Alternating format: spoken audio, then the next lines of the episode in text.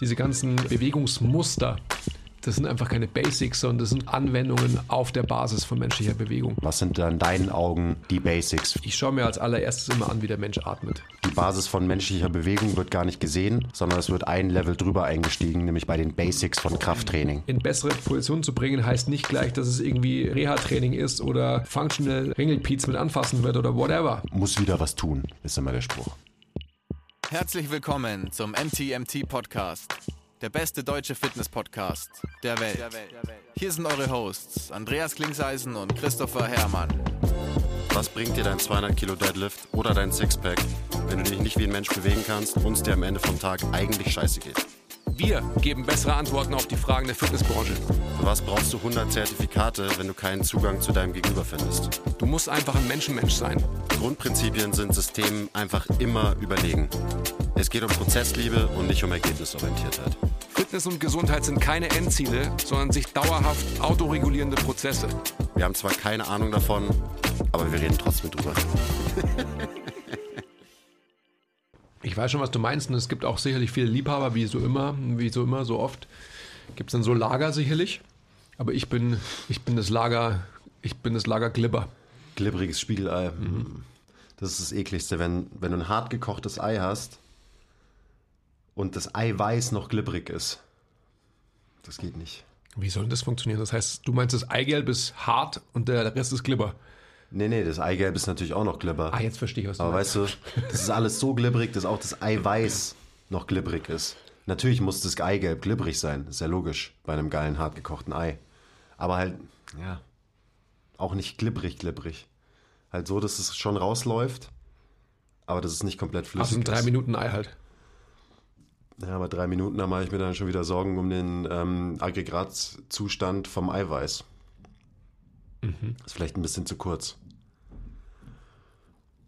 Ja, wie auch immer. Also jedenfalls ist dieser Käsekuchen köstlich und auch ähm, oben nicht zu trocken, nicht zu resch.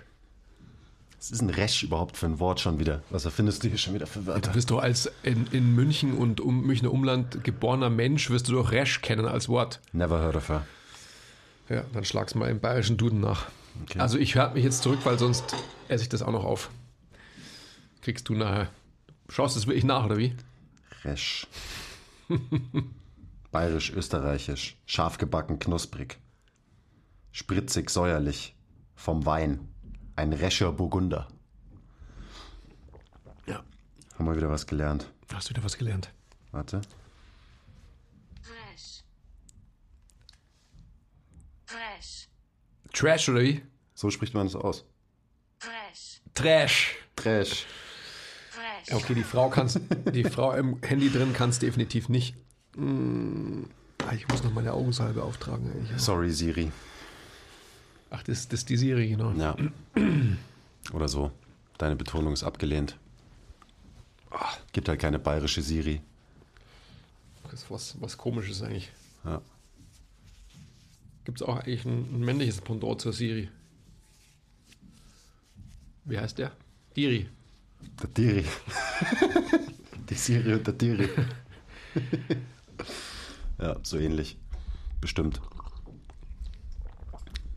Ich kann mich erinnern, als, also ich frage nur, äh, muss ja aufpassen in heutigen Zeiten mit Genderneutralität und so weiter. Mir ist das ja auch alles einerlei. Es kann ja jeder so sein, wie er will und so. Aber nur eine kurze Anekdote. Ich kann mich erinnern, als ich mit dem Tilo vor ewigen Zeiten in den USA war, zu so einer Research-Tour und so weiter. Das ist schon über 15 Jahre her wahrscheinlich. Ähm, sind wir mitunter auch bei Bekannten slash Kunden von uns mh, gewesen. Und es war ein, oder ist ein, ein schwules Paar. Und die haben ein neues Auto bekommen und hatten halt quasi auch eine Siri, also eine, eine weibliche Stimme, die navigiert hat in diesem Navigationssystem drin. Und die haben ein, drin. einen Abend komplett versucht, ohne Erfolg zu dem Zeitpunkt, die Stimme auf eine männliche Stimme umzustellen und haben es nicht hinbekommen. Aber es gibt's, oder? Bestimmt. Ja, ja, klar. Schon. Find, diese Siri-Stimme macht mich inzwischen eh so aggressiv, weil die ist ja in jedem Instagram-Video jetzt drin. Ach, Diesen, vor allem in diesen Reels. Aber wie kommen die hinterher mit der ganzen Arbeit? Keine Ahnung, Mann. Frauen sind ja multitaskingfähiger Okay. als Männer. Also, die, also die ist schon durchgebucht, oder? ich glaube schon, ja. Okay. Also so oft, wie ich die irgendwie auf Instagram irgendwelche Sachen synchronisieren höre und so, muss schon, der Workload muss schon ziemlich krass sein. Ja. Ja gut, und das macht sie ja quasi in Deutschland, das, das macht sie ja auch in allen anderen Sprachen. Also die muss ja quasi in jedem Land muss die ja ran. Kann jede Sprache sprechen der Welt. Das ist schon, das ist schon krass. Ist schon aller Ehren wert. Respekt, Shoutout Siri. Die hat schon wahrscheinlich auch eine gewisse Zeit gebraucht, um sich darauf vorzubereiten, auf diesen Punkt in ihrer Karriere. Oder? Also das machst du ja auch nicht von heute auf morgen. Nee, stimmt nicht. Was, was habt ihr in, äh, wa- was habt ihr geresearched auf eurer Research-Tour eigentlich? Naja, Mai, kannst, weißt ja, also wir haben uns halt natürlich ähm, den Fitnessmarkt angeschaut, weil der natürlich zu der Zeit noch viel mehr als heutzutage irgendwie ähm, wegweisend war. Da gab es ja auch noch gar nicht so viele Möglichkeiten. Ähm, da gab es zwar schon das Internet, aber es gab noch nicht die Möglichkeiten der, der Verbreiterung und so weiter, die es halt heutzutage gibt. Und dementsprechend haben wir uns in den USA einige Gyms angeschaut. Also da war auch noch die Zeit in Vorbereitung von MTMT Gym. Also äh, die Idee war damals ja noch gar nicht geboren. Also die war da, aber die war noch nicht so konkret, dass wir wirklich gesagt haben, okay, wir schreiben jetzt einen Businessplan und wissen dann auch, wie viel Geld wir für Maschinen ausgeben wollen und so weiter. Aber es war natürlich trotzdem so, dass wir uns damals schon die, die Branche angeschaut haben und wie macht wer Personal Training und so weiter. Also haben uns da in verschiedene Gyms ähm, an der Ostküste quasi auch mit eingemietet, haben selber trainiert und haben uns auch ähm, halt eben angeschaut, wie andere Coaches halt Leute betreuen. Habt euch so hinterm, hinter der Leg versteckt und irgendwelche Leute beobachtet, wie sie Personal Trainings geben. Ja. Ja, in der Tat. Also halt viel, viel in, in Manhattan, also in New York dann, viel im Equinox abgehangen, da viel trainiert. Ähm, ja, es war ein ongoing Prozess, da bin ich dann später ja auch immer wieder gewesen. Mit Thomas und Uwe dann damals. Also jedes Jahr einfach wieder in dem gleichen Gym und dann hast du natürlich auch so deine Pappenheimer, die du halt dann äh, kennengelernt hast und so weiter und so fort. Das war einfach so ein, das war halt damals so, das haben wir gemacht. Also quasi eine Betriebsspionagetour in Ja. den USA. Mhm. Im weitesten Sinne. Also wir waren da in, wir waren in Pennsylvania, waren wir, äh, wenn man so will, stationiert für ein paar Wochen, bevor wir dann quasi halt von dort aus, ähm, also waren in Philadelphia, Pennsylvania und waren dann in New York eben längere Zeit und haben uns da halt einfach ein paar Gyms angeschaut. Auch irgendwelche Vorträge oder Summits besucht Nein. oder so? Nee. Nein, Das war, das war wirklich einfach, das war eine Privatreise, die, ist- die haben wir damals gar nicht organisiert. Also wir haben, ich kann mich erinnern, wir haben im Vorfeld, haben wir schon geschaut, was wir machen können und dann ähm, die Vorträge, die wir gehört haben, waren halt Tailgating ähm, bei den Philadelphia Eagles im Stadion. Haben wir natürlich ganz klassisch, wie man es halt als Army macht, hinten halt einen Trunk aufgemacht und haben uns halt äh, irgendwelche Sandwiches reingezogen, um dann quasi zum Spiel zu gehen. Also wie man es eben so macht halt. Geil. Ähm, und das war aber so das Einzige an, an Vortrag, wenn man so will. Also wir haben, wir haben keine Leute sprechen gehört. Tailgating steht auch noch auf meiner Bucketlist. Auf jeden Fall. Ein paar Stunden auf einem Parkplatz von einem NFL-Stadion äh, Hotdogs futtern und Bier saufen und dann völlig dicht ins Stadion illen und ein Footballspiel anschauen. ja. Geil, habe ich richtig Bock. Also so ähnlich war es bei uns, also voll, vollkommen, ähm, also betrunken waren wir nicht, vielleicht ein bisschen. Natürlich nicht. Aber die, ähm, das, das Paar, bei denen wir da waren, bei dem wir leben durften, die waren sehr, also die hatten eine große Etikette, es waren sehr elegante Menschen. Und ihr, wenn man so will, ich will jetzt nicht sagen Housekeeper, aber dann doch der Benny, ähm, der war eher immer so, dass der halt stark am Glas war und mit uns auch immer trinken wollte und so weiter. Also mit dem war das immer recht lustig. Und was für mich das Krasseste war jetzt architektonisch von dem Stadion, ich habe, also wenn man Höhenangst hat, hat, dann darf man nicht in so ein Stadion gehen, glaube ich. Also ich weiß nicht, wie andere NFL-Stadien gebaut sind, aber da ging es halt einfach, also keine Ahnung, wie, wie steep das war. Es war Wahnsinn. Also wenn du da ganz oben gesessen bist und dann so runterschaust, da musst du schon schauen, dass du irgendwie äh, nicht denkst, du fällst jetzt gleich von runter, weil, weil du auf dem Berg sitzt oder so. Ja, Das war krass steil. Ich weiß gar nicht mehr, wo das war. Das hatte ich auch mal. Da saß ich ganz weit oben und dachte mir so, boah, fuck, wenn du jetzt irgendwie Balance verlierst, nach vorne fällst, Ja. dann kugelst du einfach die kompletten Ränge bis unten aufs Spielfeld. Muss man aufpassen. Das sind natürlich auch nochmal andere Stadien, die die da haben teilweise. Das war damals, ähm, also mit allem amerikanischen Bremborium, was man nur irgendwie so haben kann. Ich glaube, es war, war es nicht irgendwie auch,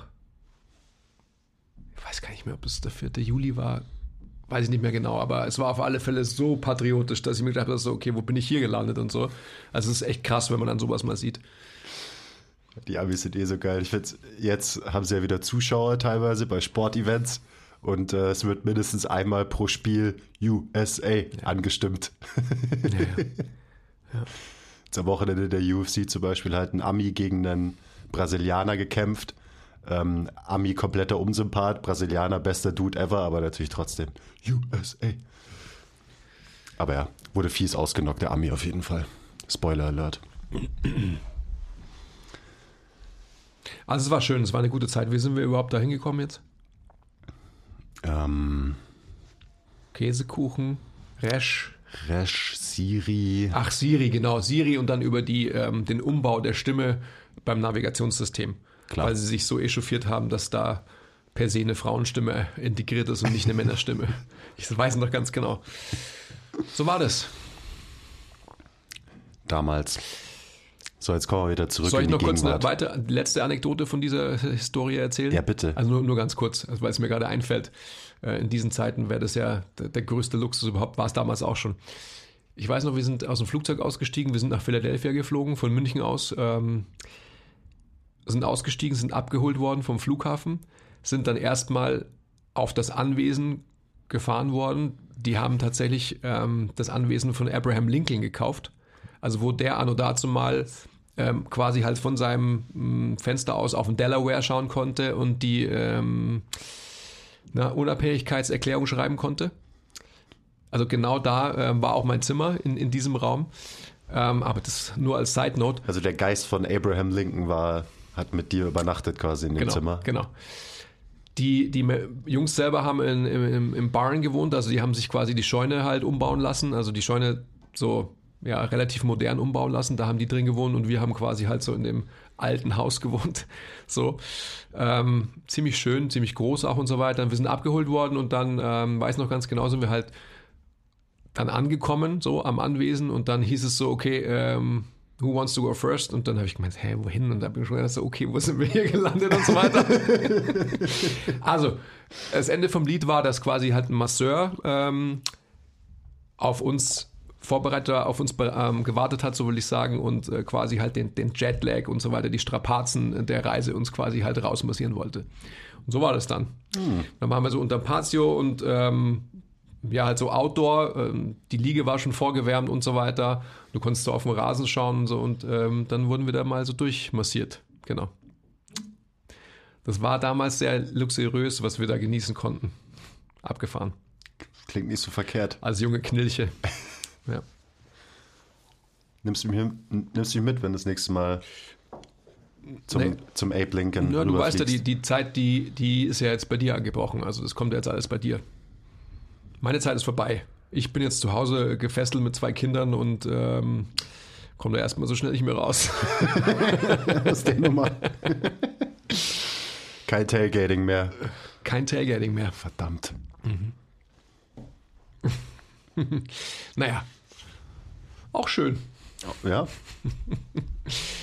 Jetzt höre ich auf, weil sonst äh, erzähle ich die Geschichte von heute Morgen mit meiner größeren Tochter auch noch, aber jetzt, ähm, nein. Hallo, herzlich willkommen zum MTMT-Podcast. hi. Schön, dass ihr da seid. Ja, ähm, schön, dass du mich wieder mitgenommen hast auf diese Reise hier. Wir haben vorhin schon ein bisschen Kaffee getrunken und äh, Marzipan-Croissant mit Rum. Ich wusste gar nicht, dass da Rum drin ist. Um ihn dann zu schmecken, haben wir schon gedacht, die Mandeln waren irgendwie ähm, faul, weil es so bitter war. Aber du sagst, da war Alkohol drin. ja, zwei Mandelcroissant mit Schuss. Es war köstlich trotzdem. Oder vielleicht deswegen. Ich fand's auch lecker. Ich mag das sonst nicht so gern, wenn irgendwie Schnaps in irgendwelchen Pralinen oder Kuchen oder so drin ist. Aber das fand ich eigentlich ganz gut. Mhm. Ja. Und ich meine, so ein kleiner Shot am Morgen vom Podcasten Ja. kann auf jeden Fall nur, nur hilfreich sein am Ja. Ende. Also du hast mich ja dann ähm, kurz ins Bilde ge gesetzt, geholt. Ich weiß schon nicht mehr, wie man spricht. Also habe ich verlernt, muss ich wieder lernen. Dass wir heute über Basics sprechen und dann habe ich dir die Frage gestellt, habe ich nicht verstanden, so diese Frage. Basics von was? Dann habe ich dir so ein bisschen so ein paar naturwissenschaftliche Sachen aufgezählt und vielleicht ist es auch gar nicht so weit davon entfernt, oder? Was sind denn Basics? Ja, erstmal muss er sich die Frage stellen, Basics von was überhaupt? Mhm. Ähm, ich denke mal, wir reden hauptsächlich heute über, du hast ja dann gesagt, so das kleine Einmaleins, das kleine Latinum, das große Latino und so. Ähm, ich würde mich jetzt heute eher so auf Training und Bewegung beschränken, Okay. wenn du dabei bist. Also eben, wir kriegen relativ häufig die Frage, weil wir auch immer wieder sagen, so die Basics von Bewegung sind halt, oder auch die Basics von Training sind nicht unbedingt die was die manch, meisten Leute wahrscheinlich denken. Oder vielleicht gibt es eine sinnvollere Art und Weise, über die Basics nachzudenken von menschlicher Bewegung und auch von Krafttraining. Ah. Ja, okay. Das sind schon mal so zwei Kategorien von Basics in meinem Kopf.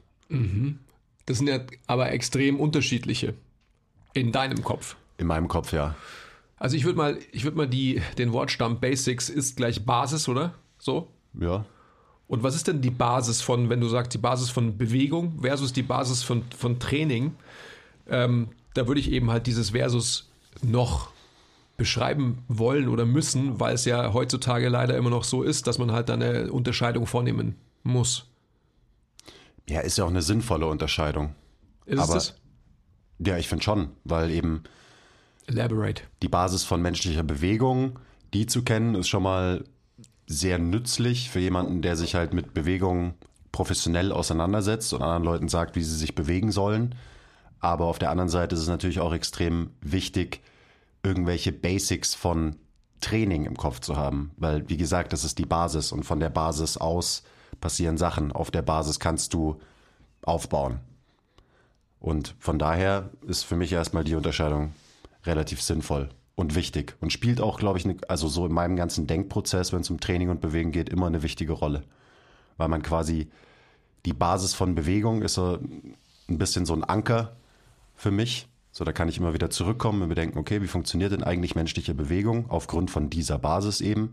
Und dann kann man da auch wieder Rückschlüsse äh, ziehen auf eben die Basics von Krafttraining, was wir hier oben im, im Gym halt machen. Das heißt aber, dass, dass du in deiner Anschauung und auch in deiner praktischen Umsetzung quasi die Basis von menschlicher Bewegung eben als Grundlage auch in der Anwendung für die Basis von Krafttraining siehst. Ja. Ah, Also die Basis von menschlicher Bewegung ist die Basisbasis, die ist ganz unten und irgendwo drüber ist dann die Basis von Krafttraining. Und was würdest du sagen, wenn, ähm, also ich verstehe das, ich verstehe diesen Gedankenzug, logischerweise.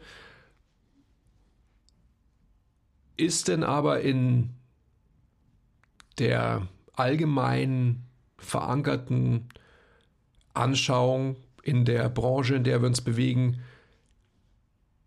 ist es identisch mit deiner oder wo ist da vielleicht der Unterschied?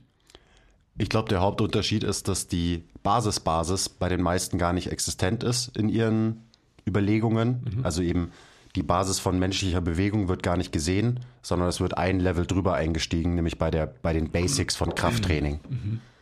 Das ist, glaube ich, so, wie die meisten Leute darüber nachdenken. Und die Basics von Krafttraining sind dann Ja, es kommt darauf an, wen du fragst, natürlich. Also erstmal, ähm, die Basics von menschlicher Bewegung sind für mich Gehen und Atmen in erster Linie. So diese Basisbewegungen, die ja auch extrem, ja, was einfach nur logisch ist, dass das die Basics sind, weil das machen wir halt schon immer. Also seitdem es Menschen gibt, atmen wir und gehen wir, seitdem wir eben auf zwei Beinen unterwegs sind.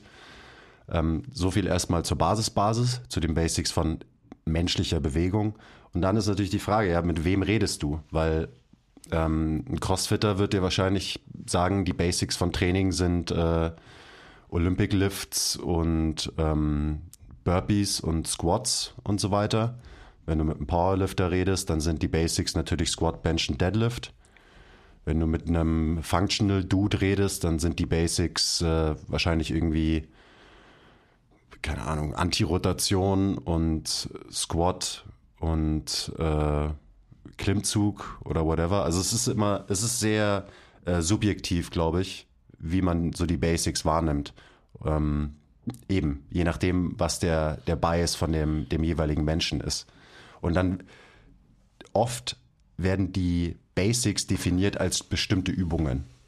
Eben zum Beispiel Squat, Bench und Deadlift. Das sind drei ganz spezifische Übungen und es wird dann so als quasi, das sind die Basics im Training definiert. Aber Also wenn man sich allein schon eben auch wieder die, die Wörter nur vor Augen holt, dann ist doch das eine eben, was du sagst, eine Übung und die andere ist eine Basis oder eine Grundlage. Oder? Ja, unbedingt. Aber, aber, aber warum haben wir dann, also warum gibt es dann diesen grundsätzlichen Gedanken nicht, dass man auf den Grundlagen aufbauend Übungen implementiert hat, diese Übungen aber nicht die Grundlage widerspiegeln? Ja, ich glaube, weil das nicht das Ziel von Krafttraining war, als es quasi erfunden wurde und wie sich es entwickelt hat. Da war nicht das Ziel, irgendwie natürliche menschliche Bewegung abzubilden, ähm, sondern da hat man halt eine neue Kategorie Sportart, wenn man so will, erfunden und halt auch Regeln dafür quasi erfunden und Guidelines erfunden und dann eben gesagt, okay, das sind jetzt, das hier sind die Basics. Wahrscheinlich äh, genau deswegen. Und so zieht sich das halt bis heute noch irgendwie durch die Köpfe und Denkweisen von, von ganz vielen Trainern Ja, und Trainerinnen. Und ähm, wo besteht ein potenzielles Problem? Ich denke mal darin, dass sich die zwei halt nicht unbedingt immer decken. Also das, je nachdem, wie man es halt ansieht, aber wenn, wenn man das so sieht, wie, wie wir das Was heißt, sehen, was heißt ansieht? Ansieht für was? naja, was ist das Ziel von, Ah. von Krafttraining am Ende? Willst du damit die natürliche menschliche Bewegung und Biomechanik von den Menschen fördern oder Ist gleich- abbilden? Ist gleich was? ist gleich Gehen und Atmen, also eben darauf aufbauend, ähm, oder betreibst du halt Krafttraining und siehst diesen Aspekt nicht, sondern machst halt Krafttraining, quasi diese Sportart, dieses erfundene Konstrukt, ähm, was sich halt so entwickelt hat über die letzten 100 Jahre. Und was sind, was sind potenziell davon ableitbare Ziele oder, oder Motivationen, um, um das eine so oder so zu machen? Verstehe ich nicht. Was meinst du? Wenn ich Krafttraining betreibe, ohne die Basisbasis, um sie so zu beschreiben, ähm, in Account gezogen zu haben, was ist dann vermeintlich mein Ziel durch die Anwendung von Krafttraining? Ja, ich denke mal halt eine, eine Leistungserbringung im Training am Eisen, Veränderung von Körperkomposition, Muskelaufbau und so weiter, halt so diese klassischen Ziele, die man durch Krafttraining verfolgt. Und die decken sich dann vielleicht eben nicht mehr so gut mit dem, was eigentlich die Basis von eigentlicher menschlicher Bewegung ausmacht. Aber diese Beurteilung kannst du doch nur vornehmen, wenn du die Basisbasis hast. Weil ansonsten, naja, du hast es doch vorhin beschrieben, wenn du, wenn du ohne diese Grundlage einsteigst, also quasi ein Level oben drüber und nicht diese Basisbasis, sondern du hast nur die Basis ist gleich Übungen und ich setze zum Beispiel ähm, Squat, Bench und Deadlift als die Maxime in der Übung voraus und alles, was davon abzuleiten ist, dann ist der einzige Konflikt, den ich sehe, dass man halt diese Anwendung, die, wie du gerade gesagt hast, ähm, im Sinne der Leistungserbringung, also wirklich, es gibt metrisch Messbares, du willst wirklich irgendwie halt ähm, ein gewisses Gewicht bewegen, eben Körperkomposition verändern, bla bla bla, diese ganzen Dinge. Alles vollkommen richtig. Wenn man sich dann aber, ich will fast sagen, anmaßt, dass durch diese leistungserbringende Komponente und Struktur und Haltung auch Gesundheit gefördert wird, und Gesundheit gilt es natürlich dann auch weiterhin zu definieren, dann liegt da das Problem. Ja. Sehe ich genauso. Also Gesundheit wird ja auch gefördert, wenn du äh, vielleicht eine andere Basis im Kopf hast, ähm, auf andere Art und Weisen. Also wenn du Muskeln aufbaust, äh, bis zu einem gewissen Punkt zumindest, dann wirst du deine Gesundheit fördern. Wenn du dich generell bewegst, wirst du deine Gesundheit fördern und so weiter. Aber es geht ja jetzt hier um, ich sag mal, biomechanisch-orthopädische Gesundheit im Krafttraining so in erster Linie. Und das kann natürlich sein, dass der Aspekt ein bisschen leidet, wenn man eben ähm, ja, das nicht, nicht sieht oder nicht zumindest im Hinterkopf hat. Und das heißt ja auch nicht, dass man jede einzelne Übung im äh, Krafttraining irgendwie angleichen muss an den Gangzyklus oder Atemzyklus oder so, weil am Ende ist halt ein Squat, ist halt nicht gehen und auch nicht atmen, sondern halt ein Squat. Äh, aber ich glaube, hier und da macht es Sinn, die, die Parallelen zu sehen und halt einfach, ich meine, diese Basis, die echte Basis, gibt dir halt einfach eine gute Grundlage und ein gutes Grundverständnis davon, wie menschliche Bewegung eigentlich funktioniert und sich auch entwickelt hat, evolutionär. Und dieses Hintergrundwissen, wenn man das einfließen lässt, eben in sein Krafttraining, dann kann es, glaube ich, sehr, sehr wertvoll sein, weil dann eben dieser Aspekt nicht so verloren geht. Dieser Aspekt von, ähm, sagen wir mal, Bewegungsgesundheit, wenn du so willst. Ja, ich, ich, ich halte mich jetzt gerade zurück. Ich bin ja natürlich voll bei dir. Ähm, wenn, Hör auf, wenn, dich zurückzuhalten. wenn wir das jetzt umgedreht hätten, dann wäre ich ja schon, schon viel weniger sachlich, als du es immer bist. Was ja auch gut ist, dass du es bist, dass die Leute auch was verstehen und nicht in meiner ähm, echauffierten Wildheit dann nichts mehr verstehen. Also ich würde sogar ähm, viel, viel weitergehen und würde sagen, einfach mit dem Hintergrund, den ich habe, mit den über 20 Jahren am Eisen und auch Erfahrung eben ähm, mit, mit anderen Menschen, die, die ich gecoacht habe und so weiter, dass wir als Branche verdammt nochmal anfangen müssen, ähm, anders, anders zu coachen, anders selbst zu trainieren und so weiter. Weil wir die vermeintlichen Profis sein wollen und aber den vermeintlich mit wichtigsten Aspekt, sprich die Förderung von Gesundheit, außer Acht lassen, wenn wir so trainieren, wie wir Krafttraining leistungsorientiert die letzten Jahrzehnte trainiert haben. Und das ist einfach ein Riesenproblem und ähm, da muss einfach eine Einkehr und eine Einsicht her und deswegen muss diese Basis, Basis verstanden werden und nicht nur verstanden werden, sondern auch in Account gezogen werden, wenn man eben halt selber trainiert und wenn man Leute betreut. Außer, und das ist alles kontextabhängig, und wie du schon gesagt hast, jegliche Bewegung ist natürlich der Gesundheit dienlich, ist ganz klar. Aber ab einem gewissen Punkt ist es einfach so, wenn ich jemanden habe, ähm, den ich betreue, dann muss ich den betreuen unter der Maxime des Gehens und des Atmens. Und wenn ich Krafttrainingsübungen ausführe in einem Extension Bias, da sind wir wieder bei meinem Lieblingsthema, dann wird es einfach so sein, dass ich meine Atemmuster abfacke und sie vermeintlich auch so programmiere, dass ich jemandem sage, du musst eine gestreckte Körperhaltung haben und diese ge gestreckte Körperhaltung ist der Holy Grail für Gesundheit, für orthopädische Gesundheit. Und ähm, mitnichten ist das der Fall.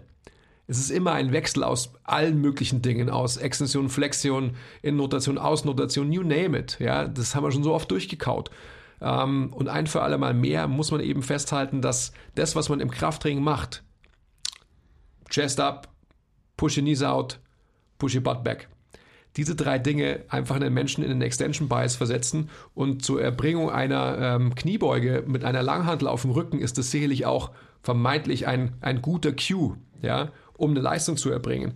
Aber definitiv nicht, um menschliche Funktion zu fördern und dementsprechend auch für Mai, neun Leuten von zehn wahrscheinlich auch ähm, die falsche Herangehensweise.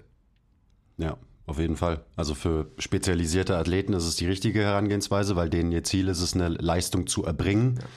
Aber die Leistungserbringung an sich, also wie viel Gewicht kann ich bewegen äh, in irgendeiner Übung oder so, das ist ja nicht das Ziel, warum Leute zu einem Coach gehen. Eben. In neun von zehn Fällen zumindest. Sondern das Ziel von denen ist abnehmen, sich besser fühlen, schmerzfreier sein, etc. Das sind die Ziele. Und Load ähm, bewegen ist ein Mittel zum Zweck. Für, für viele, die jetzt zuhören, ist das nicht so. Für viele ist das Ziel, viel Gewicht zu bewegen, was auch okay ist. So, ich habe auch das Ziel, in vielen ähm, Aspekten von meinem Training einfach viel Output zu generieren. Ob das jetzt maximale Reps sind in der Übung oder maximales Gewicht in der Übung oder so. Und dementsprechend passe ich mein Training auch, dran, auch drauf an. Aber das ist das fast nie das Ziel von irgendwelchen Leuten, ähm, die wir halt trainieren.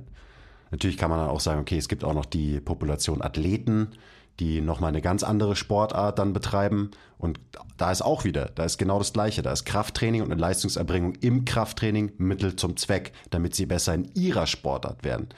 Das heißt, äh, wenn du einen Basketballer im Kraftraum hast, dann ist das Ziel nie, dass der im Krafttraining besser wird, sondern das Endziel für den ist immer, dass er besser performt in seiner Sportart. Basketball spielen in dem Fall. Und das ist ja auch schon wieder so eine Diskrepanz.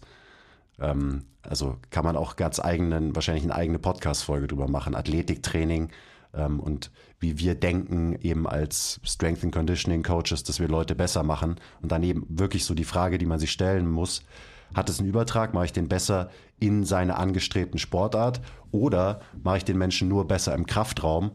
Und hat das überhaupt die Effekte, die positiven Effekte, die ich mir erhoffe davon? Ja. Oder kann es vielleicht sein, dass es auch da diese diminishing returns gibt und nicht den Athleten durchs Krafttraining vielleicht noch mehr abfuck. Also ich meine, äh, natürlich ist dieses, dieser klassische Mythos, ja, Krafttraining macht langsam zum Beispiel, als generelle, gel- generelle Aussage Quatsch.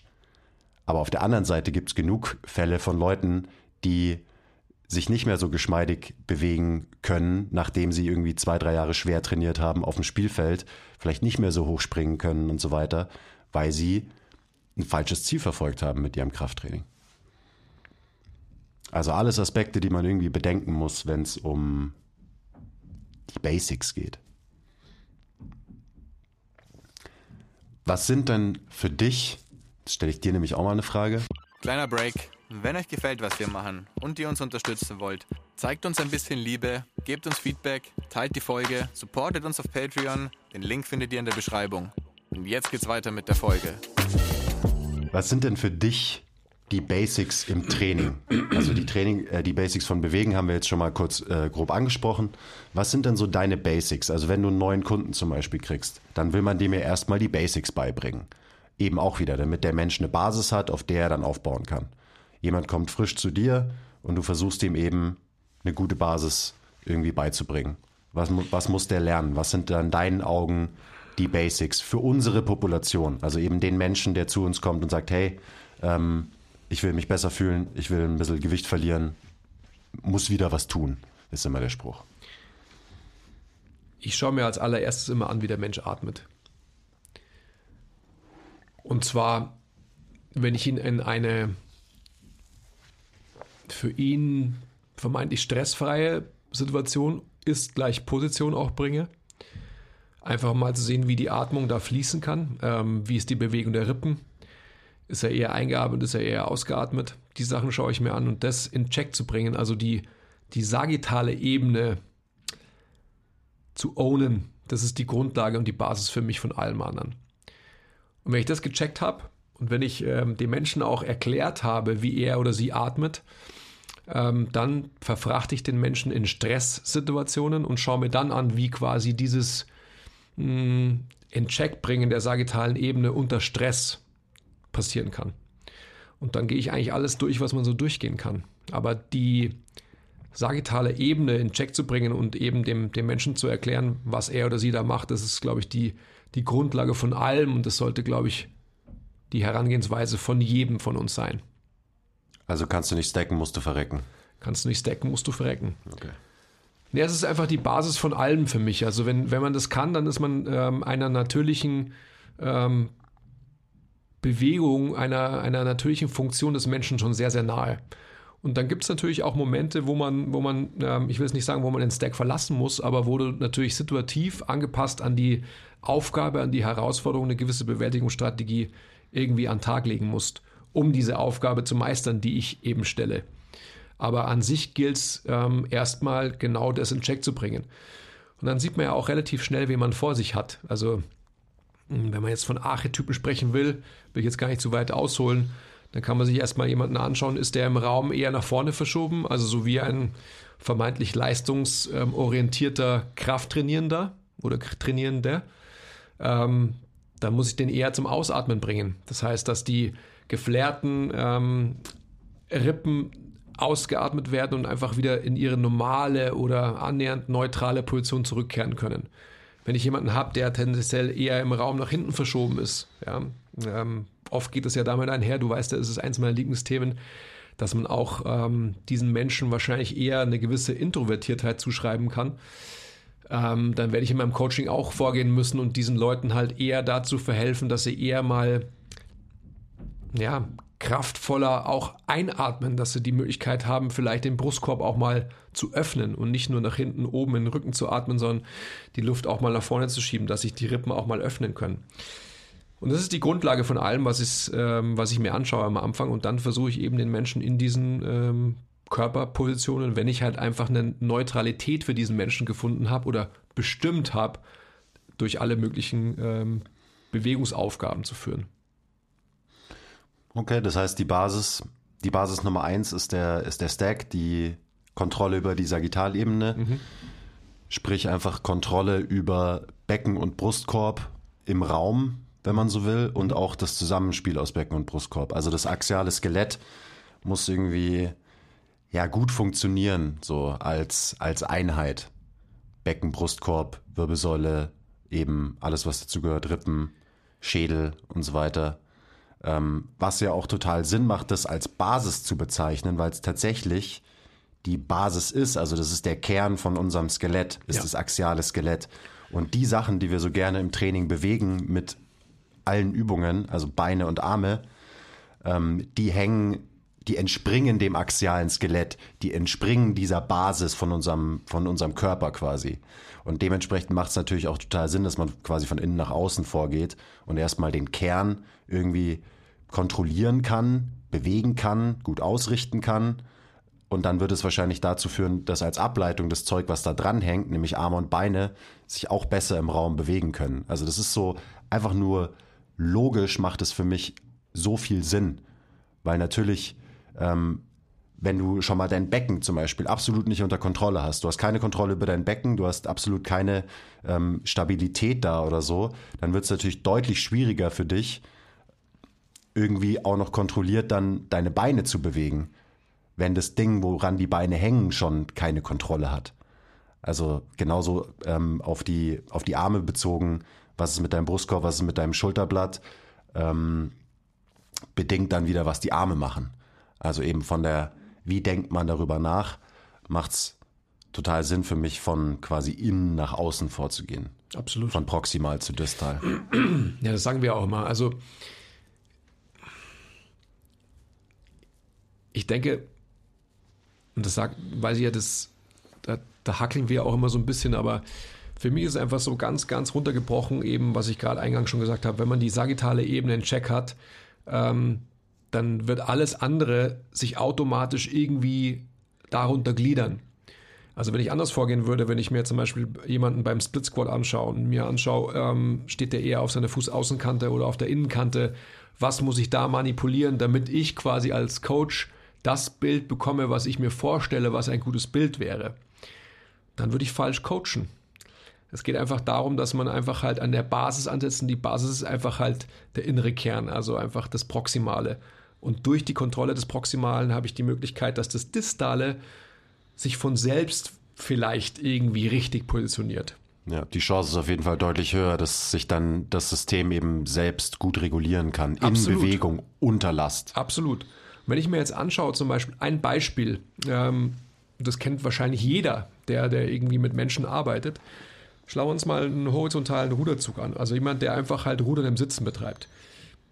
Dann unterscheide ich jetzt mal zwei Körpertypen. Also ich unterscheide ähm, den, ja, den Krafttrainierenden, der wahrscheinlich eher ähm, im Raum nach vorne verschoben ist, einen ausladenden Brustkorb hat, das Sternum steht weit im Raum nach vorne, die, die Rippen sind geflärt, versus jemanden, der eher, was ich gerade gesagt habe, vielleicht eher so nach hinten verschoben ist. Also der vermeintlich in der Anschauung eines ähm, leistungsorientierten Coaches oder Krafttrainierenden eher eine schlechte Körperhaltung hat. Also vermeintlich eher rund ist.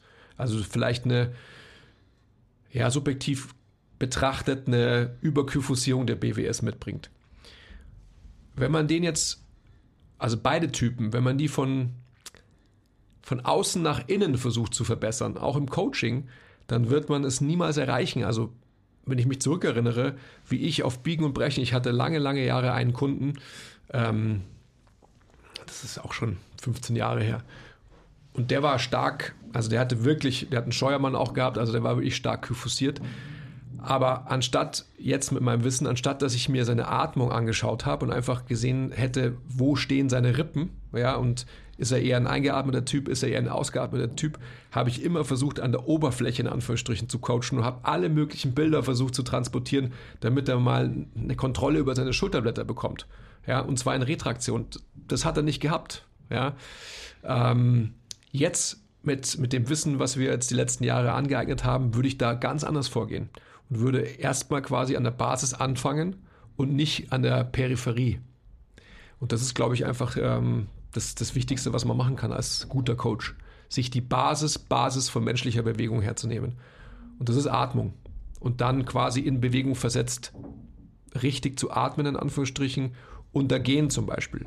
Weil dann unter dem Gehen gliedern sich dann auch wieder viele Sachen, wie jetzt zum Beispiel ein, ein Squat oder halt noch besseres Beispiel, noch vergleichbarer, ein Split Squat. Ja. Ja, ich glaube, man eben die Chance ist höher, dass man sich gut bewegen. Gut bewegen bedeutet in dem Zusammenhang für mich immer mit möglichst wenig Kompensationen.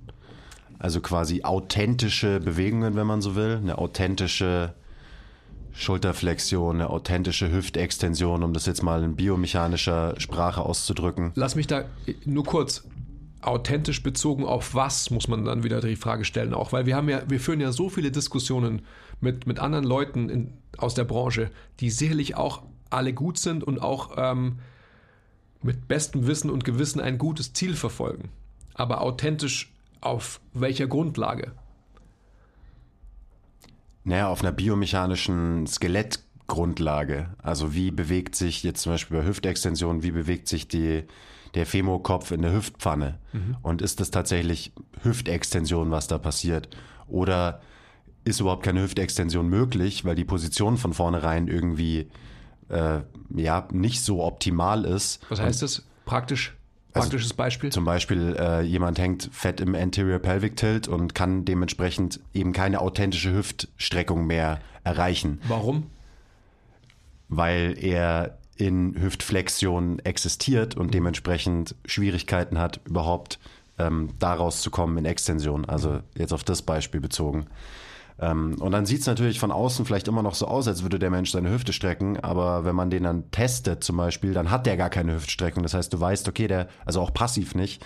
Ähm, das heißt, okay, aktiv wird er wahrscheinlich auch keine authentische Hüftstreckung hinbekommen, auch wenn es so aussieht, aber die, weil die Extension hat- hat er ja und die holt er sich irgendwo her, aber dann eben nicht aus der Hüfte, sondern wahrscheinlich eher aus der Lendenwirbelsäule, was jetzt so ein ganz klassisches Muster ist, in dem auch dieser Archetyp ähm, vom Krafttrainierenden ja, 99 Prozent der Menschen hängen wahrscheinlich in dem Muster, was auch jetzt in erster Linie oder erstmal nicht schlimm ist, aber es ist halt eine Kompensation.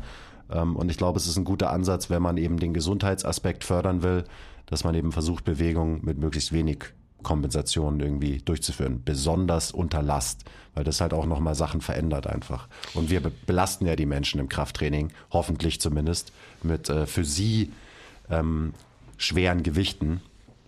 Und dementsprechend werden natürlich, je schwerer das Gewicht ist und je mehr Wiederholungen du mit dem Gewicht machst, Kompensationen tendenziell extrem verstärkt, die im Alltag nicht so verstärkt werden, weil da halt der, ja, die Intensität quasi nicht ausreicht. Da ist natürlich dann äh, trotzdem das Volumen hoch, weil man sich einfach jeden Tag bewegt und man geht jeden Tag irgendwie, hoffentlich, von A nach B und so weiter und so weiter. Aber das ist so, ja, nur nochmal, um deinen, deinen Punkt zu unterstreichen, warum das eben wichtig ist, diese Basis vielleicht als allererstes in Check zu bringen. Nämlich die Position vom axialen Skelett und auch die Kontrolle. Also nicht nur da ein, eine fixe Position einzunehmen, sondern eben da rein und da rauszukommen. In diese Position und aus der Position. Und das, also wenn das jetzt Krafttrainingsbasis Nummer eins ist, dann bauen da natürlich für mich weitere Basics drauf auf.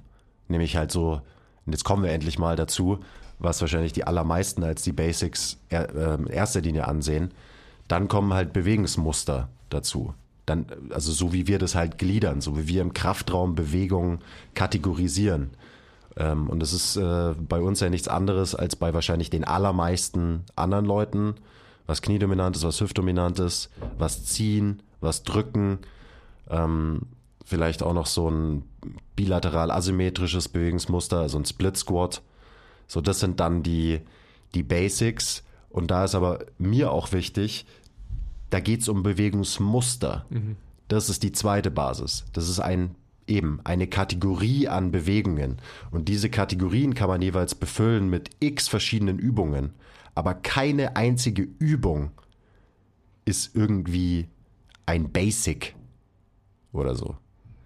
Man kann die Muster befüllen und je nachdem, wenn man ein guter Coach ist, dann äh, wählt man auch noch die richtige Übung für den richtigen Menschen aus, statt eben zu denken, ah, okay, Backsquat ist die Königin der Übungen und das ist der, die absolute Basis. Das heißt, jeder muss einen Backsquat machen. Dann hat man es meiner Meinung nach absolut nicht verstanden, was die Basics eben sind. Heißt nicht, dass ich die Kategorie kniedominantes Bewegungsmuster, beziehungsweise in dem Fall eher hüftdominantes Bewegungsmuster, mit einem Backsquat befüllen kann.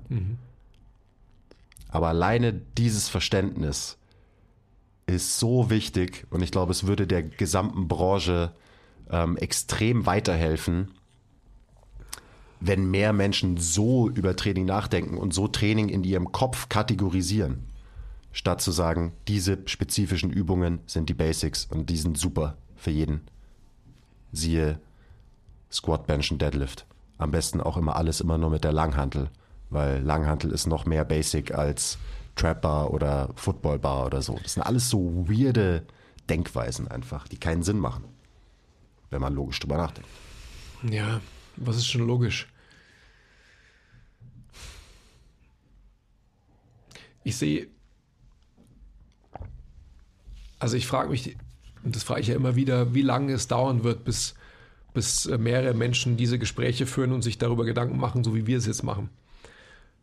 Weil du weißt ja, ich bin ja, ich, ich bin ja eh schon entschärft in dem, was ich sage. Ich bin fest davon überzeugt, dass, dass wir uns dahin entwickeln müssen als Branche, weil dann haben wir alle Möglichkeiten, weil dann können wir so viel Gesundheitsbringer werden. Wir können auch Leistungsförderer werden. Ja? Aber das waren wir die ganze letzte Zeit schon viel zu sehr. Weil der Aspekt, auch wenn wir ihn nicht proaktiv postuliert haben, ist trotzdem die Art und Weise, wie wir selbst trainiert haben und mit Menschen umgegangen sind, leistungserbringend und nicht unbedingt gesundheitsfördernd. Und ähm, ich weiß nicht, ob man den Gedankengang irgendwie nachvollziehen kann, aber den muss man sich mal auf der Zunge zergehen lassen. Weil das ist einfach genau der Punkt, über den wir nachdenken müssen.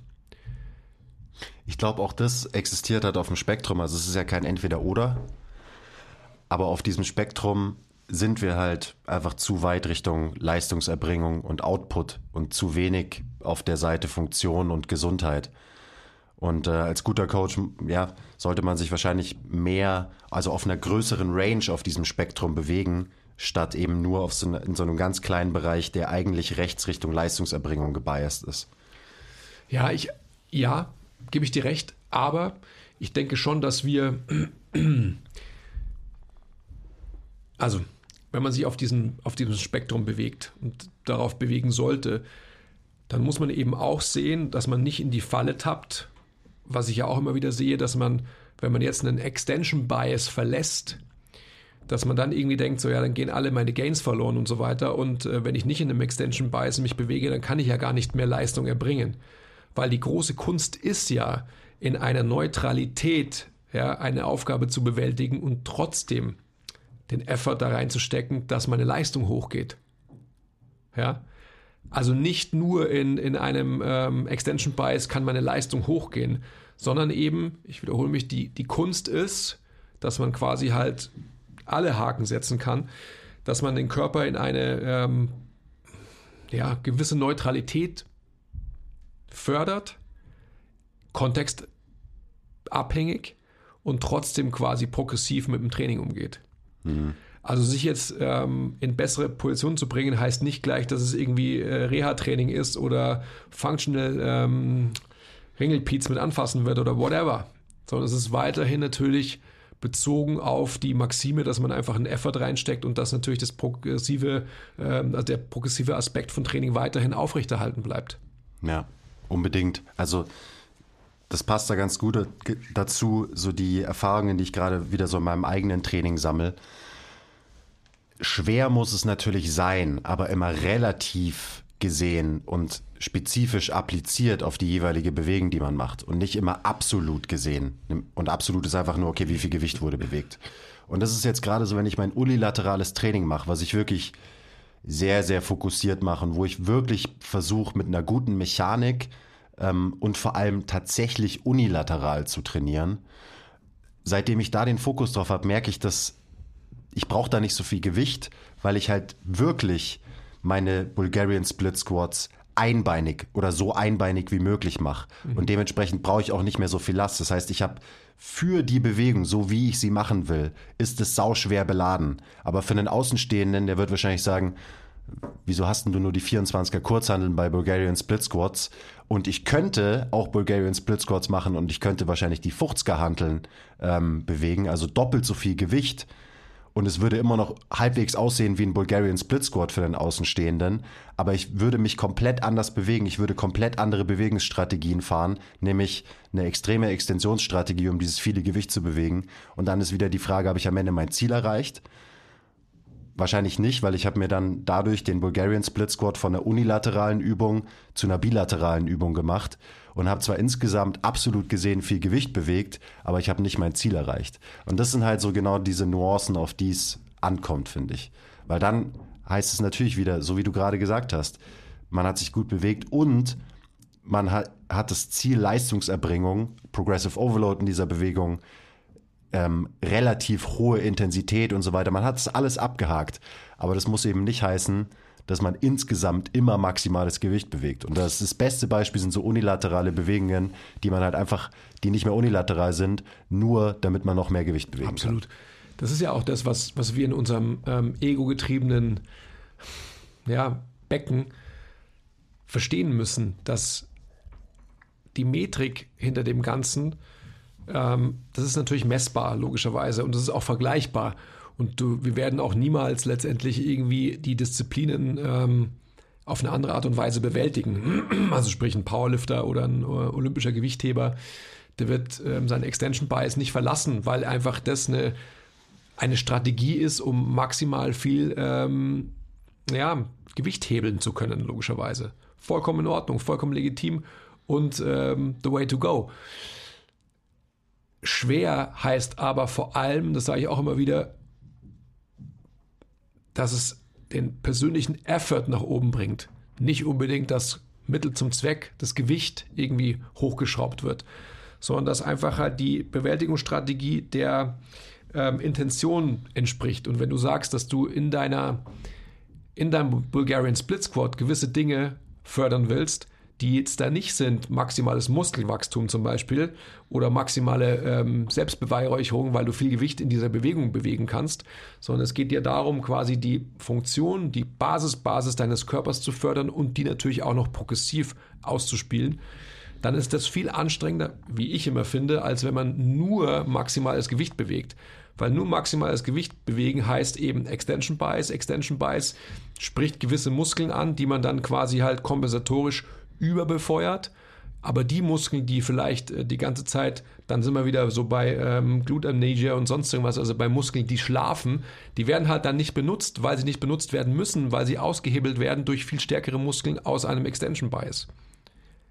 Ja, gut, dass du sagst. Also gerade eben dieser Punkt, vermeintlich hat man dann weniger Muskelaufbau, ist natürlich auch Quatsch. Weil wenn die Muskeln in meinem Split Squat arbeiten, die arbeiten sollten, dann werden eben auch die richtigen Muskeln belastet, die richtigen Muskeln werden hypertrophieren ähm, und man hat auch noch quasi die, die zentralnervöse Komponente optimiert, dadurch, dass halt, ja, dein System sich optimaler bewegt. Das heißt, du triffst eben genau die richtigen Muskeln und vielleicht brauchen diese Muskeln in der Bewegung gar nicht so viel Gewicht, sondern noch mehr Gewicht führt nur dazu, dass die Arbeit auf andere Muskeln umverteilt wird, die du eigentlich gar nicht unbedingt erwischen willst mit Übungen. Also, ich meine, natürlich kannst du mit deinen Split Squats kannst du die Arsch schwer beladen und am Ende macht die ganze Arbeit, machen halt deine Rückenstrecker, also vor allem so im unteren Rückenbereich. Und dann so, ja, okay, cool, herzlichen Glückwunsch. Du hast äh, noch mehr Reiz auf diese Muskeln gesetzt, die eh die ganze Zeit aktiv sind. Das heißt aber nicht automatisch, dass du irgendwie einen super Reiz auf deine Quads, auf deine Adduktoren, ähm, auf deinen Glute Med, auf deinen Glute Max und so appliziert hast mit diesem Split Squat. So, es sind halt einfach Unterschiede und wir sind wir sind so komplex und Bewegung ist so komplex, dass man sich diese Gedanken meiner Meinung nach machen muss. Es ist halt nicht so einfach wie, gut, mach jetzt halt hier irgendwie den Split Squat, ein maximales Gewicht und Baller. Ja, dann passieren Sachen, aber vielleicht nicht die, die man sich eigentlich erhofft. Und nicht, man erzielt dann vielleicht nicht die Outcomes, die man eigentlich gerne hätte von den jeweiligen Übungen, die man halt so anwendet. Ich denke die ganze Zeit nach, weil ich meine, wir reden über Basics und mir kommt natürlich die ganze Zeit Bastis Basics in den Kopf. Ähm, Bastis Basics Teil 2 out now, by the way. Link in Bio. Habe ich gerade durchgemacht, kann ich nur jedem wieder weiterhin empfehlen. Also wer den ersten Teil noch nicht kennt, dann sollte der vielleicht den ersten Teil machen, wobei man auch durchaus mit dem Shameless mit dem zweiten einsteigen kann. Aber da lernt man eben genau die Sachen. Genau, weil, also warum, warum heißt das Ganze überhaupt Bastis Basics? Und das sind ja auch so, also klar, es geht ganz viel ums axiale Skelett, wie du das positionierst, wie du es auch bewegst. Also kannst du deine Rippen rotieren, ist dein Brustkorb dynamisch, kannst du dein Becken kontrollieren, kann dein Becken diese kleinen relativen Bewegungen, die die meisten auch überhaupt nicht auf dem Schirm haben und so. Also auch, auch so eine Sache.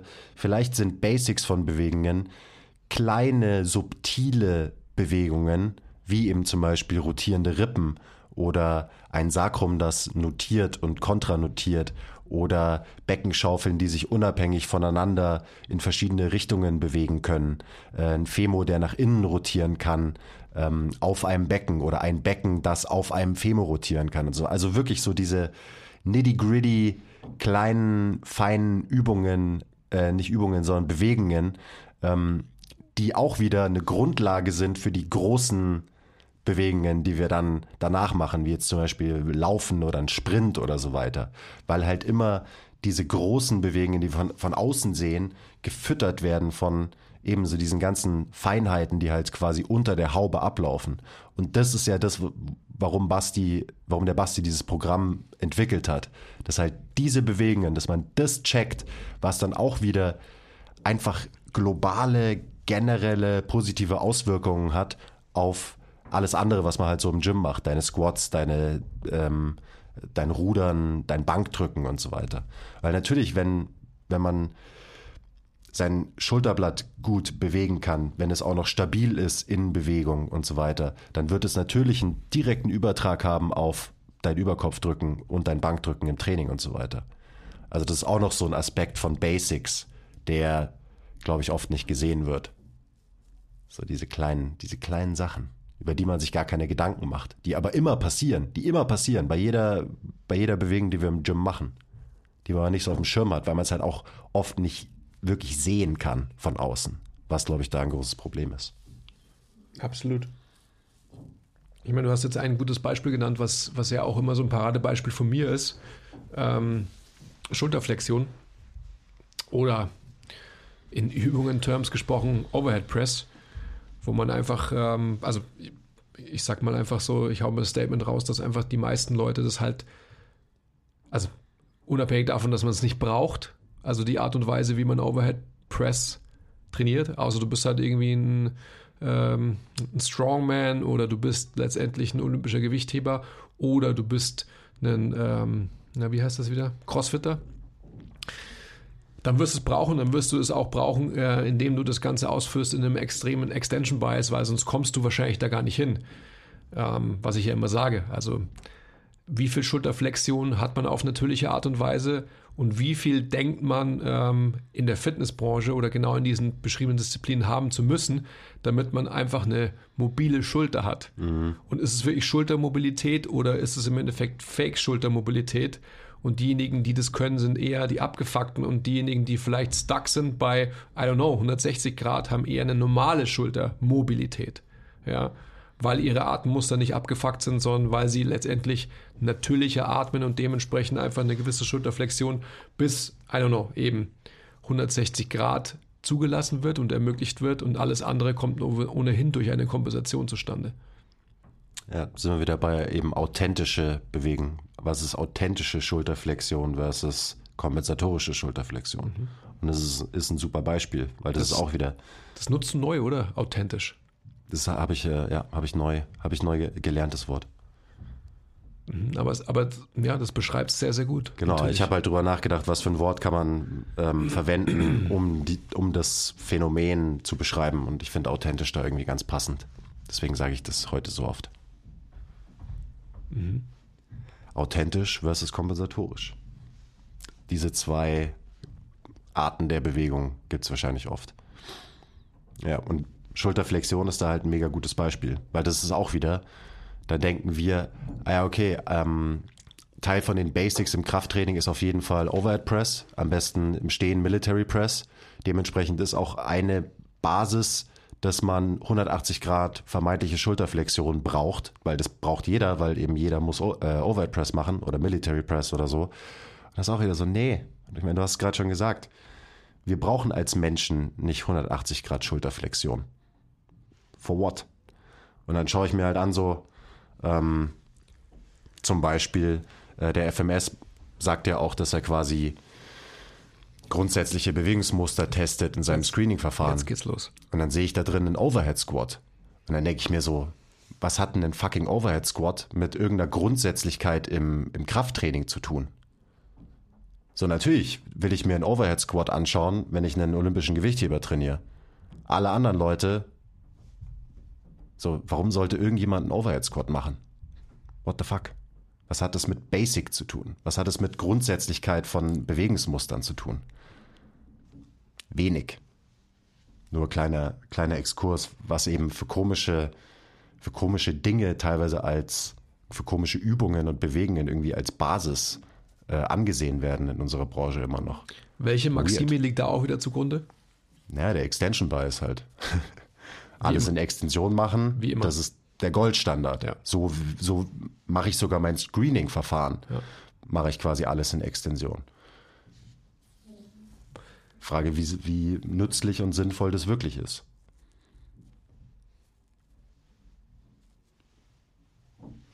Ich gehe da jetzt nicht weiter, weil das ist eine ewige Diskussion, die ich seit Jahren führe.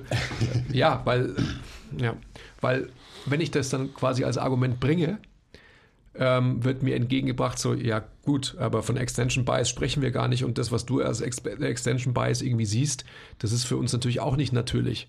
Und dann frage ich immer, ja, aber was ist denn dann natürlich? Also wie kannst du denn einen Overhead Squat realisieren, wenn du nicht in einem Extension Bias bist? Und natürlich gibt es dann auch wieder Grade von Extension Bias, aber es geht biomechanisch nicht. Es geht einfach nicht. And that's a fact. Ja, und das ist ja auch, also jetzt gehen wir mal wieder den, den Schritt zurück zur Basis von der Basis. Also wenn du dir einen Squat anschaust, dann ist ein Squat ja eigentlich auch wirklich ein natürliches Bewegungsmuster, das es schon seit Millionen von Jahren gibt. Nämlich wenn wir uns, wenn wir in die Hocke gehen, um zu kacken, dann machen wir eine Kniebeuge. Das ist der, das ist die Basis von der Kniebeuge. Und wenn wir uns, in, wenn wir in die Hocke gehen, ähm, zum Kacken, dann wird es immer eine globale Flexion in unserem System ähm, zur Folge haben. Deswegen gibt es zum Beispiel auch ein Squatty Potty, dass du einfach dein ähm, Becken in eine bessere Position bringst, damit du deinen Darm entleeren kannst. Und das funktioniert in Extension halt nicht so gut. Dementsprechend ist wahrscheinlich ein funktioneller, natürlicher Squat eben genau das Gegenteil von einem Overhead Squat, nämlich ein Flexions-Squat und nicht ein Extensions-Squat. Also auch wieder, das passt irgendwie nicht zusammen. Vor allem, wenn man dann eben von funktionellem Training oder Funktion redet, dann ist es einfach, ja, das ist auch wieder nicht logisch für mich. Das schließt sich mir nicht. Also für mich ist ein Squat eine Flexionsbewegung eher. Deswegen ist für mich ein, ein Basic Squat, also jetzt um das Bewegungsmuster kniedominant mal zu, zu befüllen, halt auch immer eher ein, äh, ein Goblet Squat, wo ich einen Menschen automatisch eher in, einen, äh, in eine flektierte Position bringe und das vielleicht auch sogar fördern will. Dass jemand halt einfach tief beugt und meistens kommt man auch tiefer, wenn man flektiert, weil das halt auch irgendwie in uns drin steckt.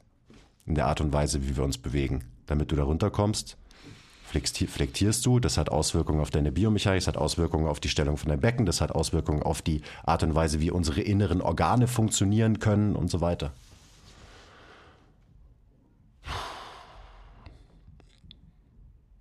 Ja, also Overhead Squats sind ähm, auf jeden Fall meine Lieblingsübung. Das können wir jetzt abschließend sagen.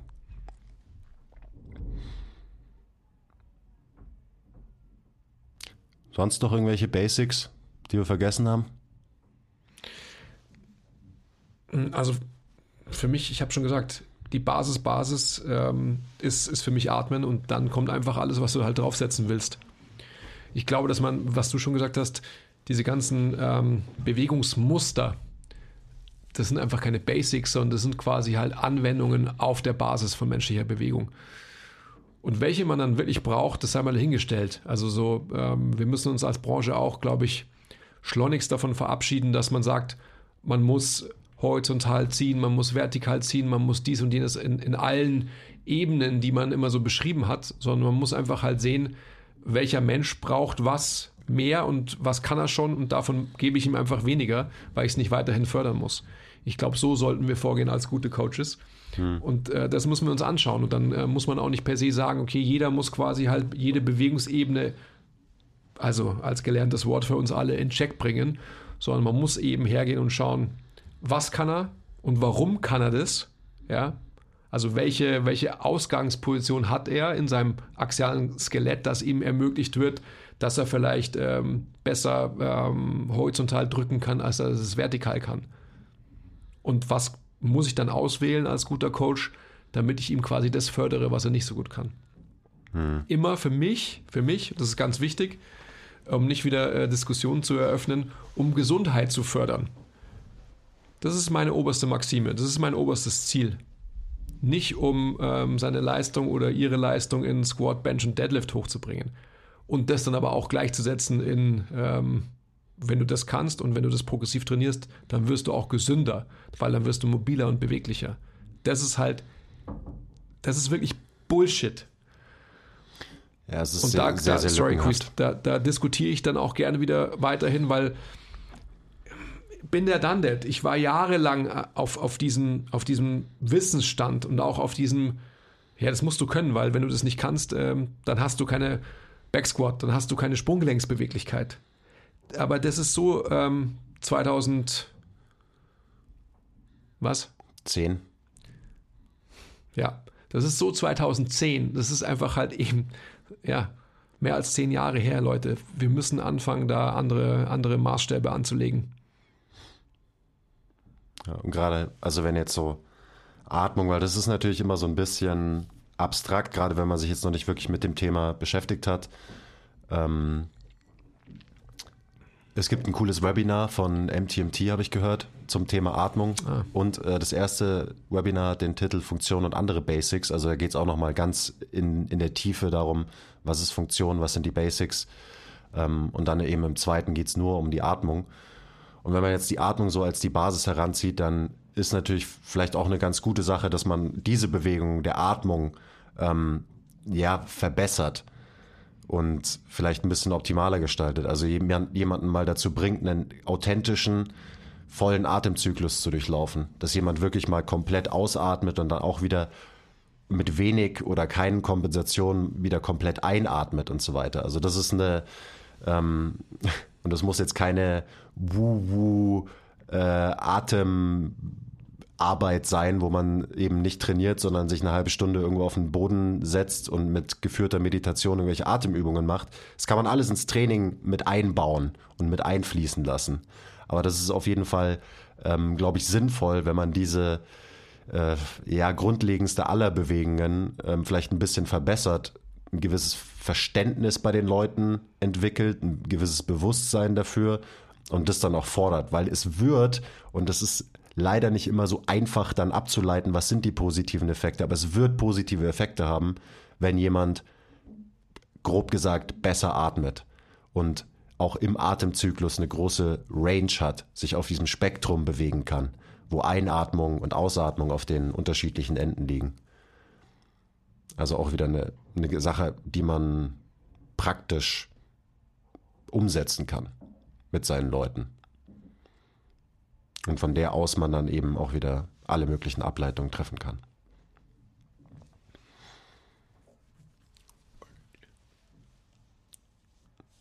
Okay. Ja, also du hast gerade noch angesprochen, das wollte ich auch noch sagen. Es gibt diese zwei Webinare, die sind sehr empfehlenswert, die würde ich mir mal anschauen. Und dann gibt es natürlich auch die Skill-Meetings und wir haben einige ähm, Education-Skill-Meetings genau zu dem Thema auch. Ich glaube, wir haben allein, also wahrscheinlich sechs Folgen mittlerweile, die sich nur um Atmung drehen.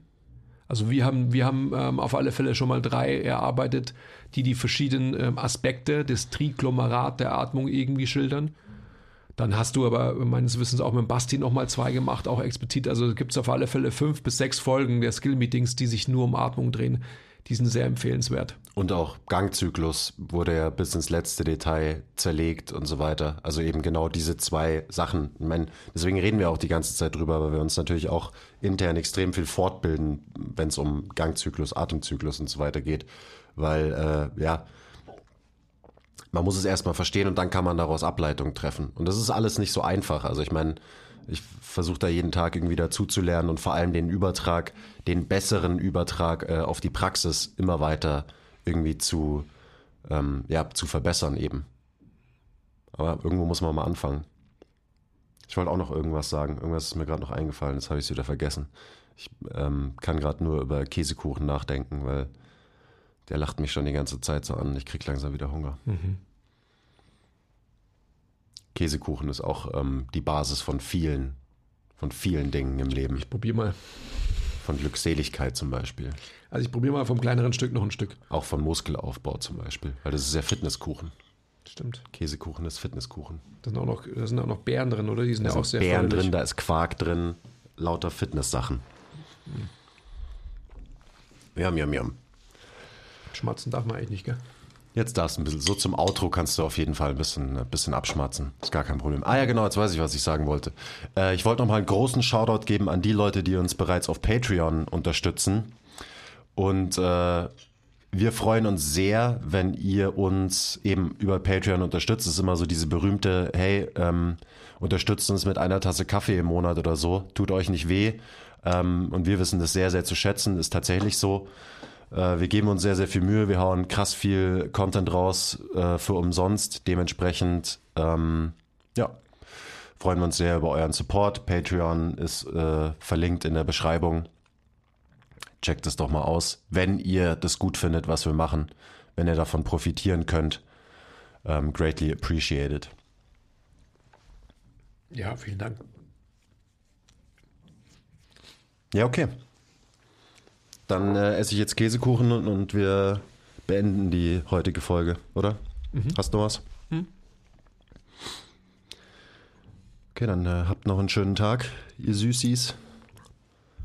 Und bis zum nächsten Mal. Bis bald. Okay, bye.